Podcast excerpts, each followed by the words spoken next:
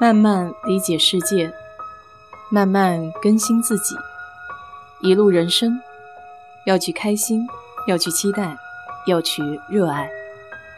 我是 DJ 水色淡子，在这里给你分享美国的文化生活。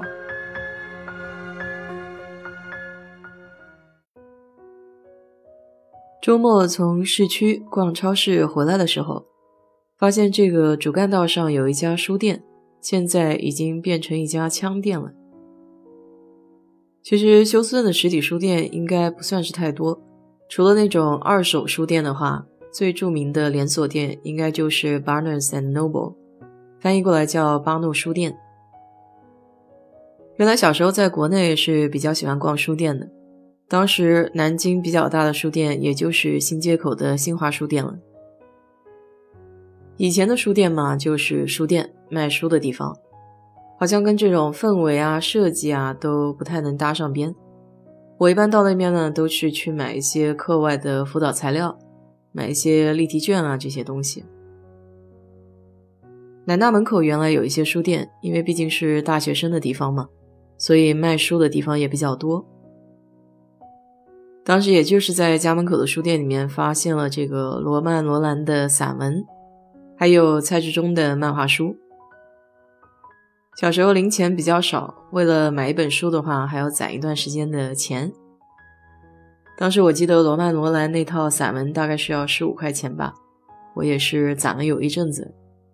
攒够钱以后去买书的那一天，感觉特别特别的开心。那套散文集到现在还在家里呢。美国的这个巴诺书店是一个比较老字号的实体店。我去过的呢，就是靠近休斯顿 City Center 那一块的那个书店。现在的书店的话，都会跟星巴克结合啊，就是有一个喝咖啡的地方，让你感觉比较消闲，然后可以坐在那边看看书什么的。我印象里面，他喝咖啡的东西呢，都是在外面，而不是在店里面，所以真正到的店里面，它其实没有太多能够让你坐的地方。不过这家书店的氛围整体比较轻松随意，尤其是儿童读物那一块儿，就摆放的比较有童趣。小朋友呢也可以坐在地上，然后随意的翻阅他们喜欢的读物。家长周末的时候也可以带小孩过去，然后自己也可以顺便找一些自己喜欢的书。当然，美国人就比较随意了，也不是说非要找个地方坐，有些人可能就是盘腿就坐在地上。要说起这个氛围营造的话，肯定是不如现在国内的一些书店了。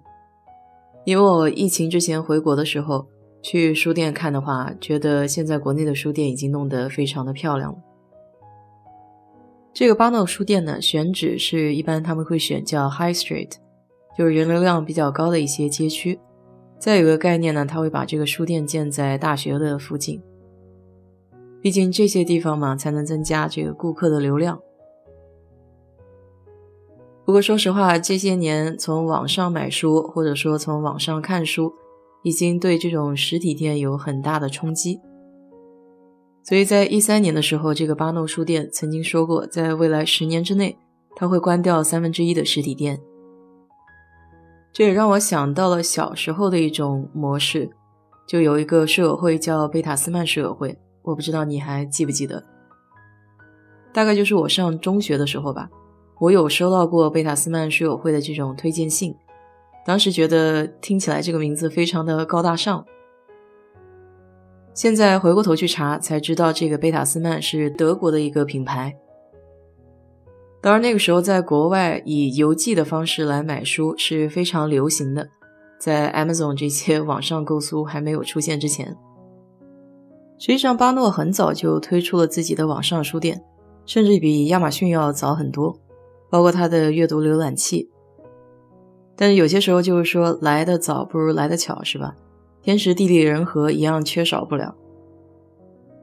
太早了不能被消费者接受，这也是很快走向衰败的一个原因。他们家的这款电子阅览器叫 Nook，好像据说你拿到这个 Nook 到实体店的话，可以无限随意阅读书。这样的话，如果你喜欢，你就可以实时购买。那当然，亚马逊呢，它也有这种样品篇章，可能你试读一下，然后看看喜不喜欢，然后再购买。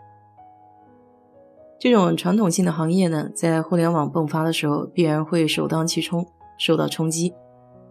但是现在回过头来看一看，亚马逊它卖的其实不是书，它卖的是一种服务，是一种态度。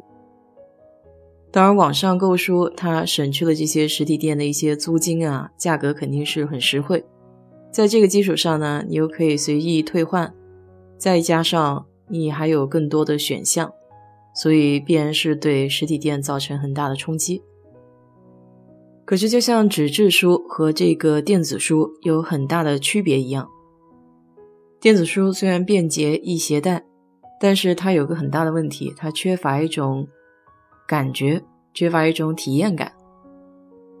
因为有些时候你就是非常喜欢他们现在流行说的叫沉浸式体验，是吧？就比如说你翻书的时候，它这个书有哗哗哗的一页一页的这种声音，然后包括你自己能够非常直观的感受这本书被看了一半，或者已经快要看完了，这种感觉是很不一样的。美国这边也有不少公共的图书馆，当然我们在上学的时候有各自学校的图书馆，有些社区里面也会有自己的图书馆。很遗憾的是，在休斯顿华人这么多的地方，但是却没有一家比较像样的中文书店。以前上学的时候，买一些专业的教材，都要从国内的当当网给买过来。那时候运费还可以承受吧？不知道现在这个运费有没有涨上去？有一些闲书呢，像一些小说啊，或者说其他的一些内容的书籍，我是会趁每年回国的时候，然后把它人肉过来。我妈有时候就挺不理解的，她就会说我这么大老远的跑回来，还带着一箱非常沉的东西过去。